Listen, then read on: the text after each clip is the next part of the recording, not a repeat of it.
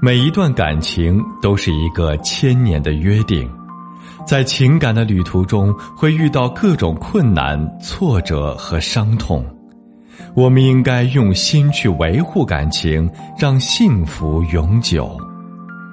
我是苏博，本内容由维情集团整理，与您分享。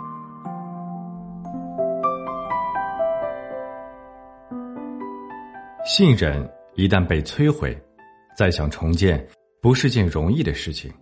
不要随意挑战伴侣的底线，所付出的代价，可能会成为终生的遗憾。何女士跟老公是白手起家、夫妻创业的典范。他们刚刚结婚的时候，住在廉价的出租房，挤着狭小的卫生间，拿着微薄的工资，过着十分清贫的日子。后来孩子出世，更加重了他们的生活压力。好在他们夫妻同心，熬过了最艰难的日子，度过了最难忘的时光。结婚二十年来，他们努力奋斗，顽强拼搏，生意越做越好，生活也越来越幸福。两个人不光在市区买了房子，还买了车，幸福来的不容易。两个人在一起奋斗二十多年，才有了如今的幸福生活。但是毁掉幸福却非常的简单。一年前，当老公出轨了一个年轻的第三者，两个人的世界就开始发生了质的变化。两个人从此争吵不断，后来索性离了婚，各自寻找各自的幸福。一个原本幸福的家庭就这样毁在了一个认识不到一年的情人身上。这些年来，随着婚恋观的变化，爱情变得越来越廉价。曾经梦想着嫁给爱情的原配，却接二连三的输给了第三者，出轨、偷情、养情人，各类新闻不绝于耳。童话世界被打破，成年人的私欲最终毁掉了自己的童年梦想，也毁掉了与爱人的幸福生活。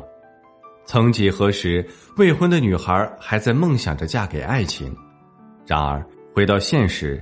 连王子都可以忍不住的出轨了，爱情的童话变成了骗人的谎话，甚至有越来越多的年轻女孩公然把做小三视作了自己的职业，公然挑衅原配，破坏他人的家庭。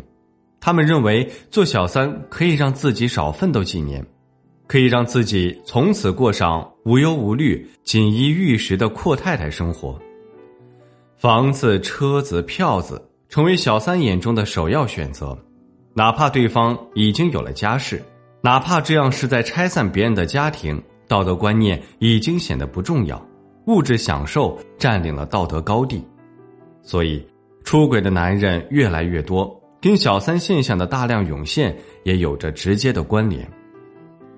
小三输了道德，原配输了爱情，小三在物欲横流的享受中忽略了道德的存在。原配在柴米油盐的生活中忽略了爱情的存在，男人在背叛和欺骗中忽略了责任的存在，没有一个是赢家，因为每个人都在这场婚姻保卫战中输掉了最珍贵的东西。所有的故事大体都是一样的，因为出轨就是出轨，不在于什么样的解释，什么样的借口。而出轨的后果，就是在撕裂一段幸福的婚姻，一个美满的家庭。原配输了爱情，就等于输掉了一个家，所以原配也要与时俱进，在与小三的竞争中培养自己的力量和自信。原配们要相信，正义和公道虽然会迟到，但他从不曾缺席。小三不懂得生活的艰辛，也忘记了自身的尊严和价值。原配从一穷二白中走出来，曾经迎着风雨奔跑，所以更能体会家庭的温馨、生活的意义。原配虽然不一定能赢回自己的爱情、自己的家，但是只要有这个决心，就总算是对人生历程的尊重，也能让人生的后半段无怨无悔。原配即使输了，只要坚持就是胜利，虽败犹荣。小三如果输了，就要永远戴上这顶见不得光的帽子，留下无尽的后悔。嫁给爱情还是现实，每个人都有每个人的选择。原配虽然可能输了爱情，但至少曾经收获过爱情。小三虽然得到了一时的愉悦，但是愉悦过后却什么也得不到。所以，不要给自己的人生带来太多的亏欠。请相信，从某处得到的，也会从某处失去；从某个地方失去的，也会从某个地方得到。最重要的是你在其中扮演了什么样的角色，又能得到什么样的收获。好了，今天的分享就到这里。如果您有任何婚姻情感方面的问题需要咨询，都可以在简介当中查询添加，我都会耐心为您解答。